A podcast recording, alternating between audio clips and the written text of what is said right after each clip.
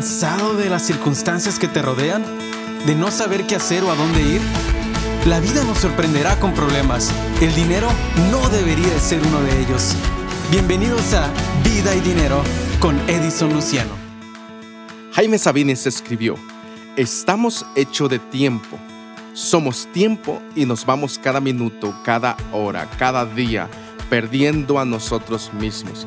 El tiempo es la materia prima con la que construimos nuestra historia y aportamos pequeños granos de arena a su construcción. En este capítulo deseo animarte a un momento y reflexionar por qué vas tan deprisa en la vida, por qué llenas de cosas los espacios vacíos que pudieran ser utilizados para cosas más valiosas. ¿Vas deprisa? La escritora Remedio Zafra dice, que la prisa es la característica de la vida cotidiana y que tristemente la hemos normalizado. La prisa tiene que ver con el exceso de opciones que nos ofrece la vida y en gran medida la tecnología.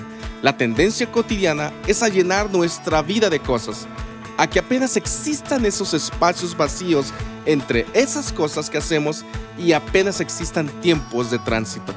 Remedio Zafra dice, no hay pensamiento sin tiempo para pensar y es uno de los riesgos que puede traer consigo al normalizar la prisa, porque no hay tiempo para pensar en nosotros mismos, no hay tiempo para planear, no hay tiempo para posicionarnos en las cosas. Ninguna época fue tan consciente de este hecho como la nuestra, y tal vez por esta claridad con la que vivimos y por estar constituidos de tiempo, es que hemos caído en la visión del tiempo voraz, hambriento, que como dice Sinclair, nos va devorando a todos y devorando todo. Estamos hechos de tiempo y vivimos con angustia este irnos perdiendo con cada instante que pasa. Por eso estamos siempre en la carrera frenética del no hay tiempo que perder y desde hace algunas décadas en el remolino autodestructivo del tiempo es dinero. De esta manera de este remolino se deriva que la prisa sea el signo de nuestros tiempos. Lo que no acabamos de entender es que por esta aceleración del tiempo, por este ritmo devorador y esta prisa permanente, vamos en realidad perdiéndonos en el tiempo, perdiendo la oportunidad de disfrutar del mismo, así como de aprovechar con más plenitud y profundidad las horas y días para poder realmente sentir que dicha sucesión de hojas del calendario y de vueltas de las manecillas del reloj pueden llamarse vida humana, con todo lo que esto significa. La prisa, la eficiencia, los resultados cuantificables, las evidencias, las planeaciones argumentadas, las evaluaciones sistematizadas, los reportes y todas las demás tareas burocráticas que hoy se exigen en el mundo laboral, desde la visión ingenua de que son estos elementos externos los que harán que los resultados mejoren. Están dejando de un lado la dimensión fundamental del tiempo, entendido como el gran recurso no renovable para generar verdadera formación humana.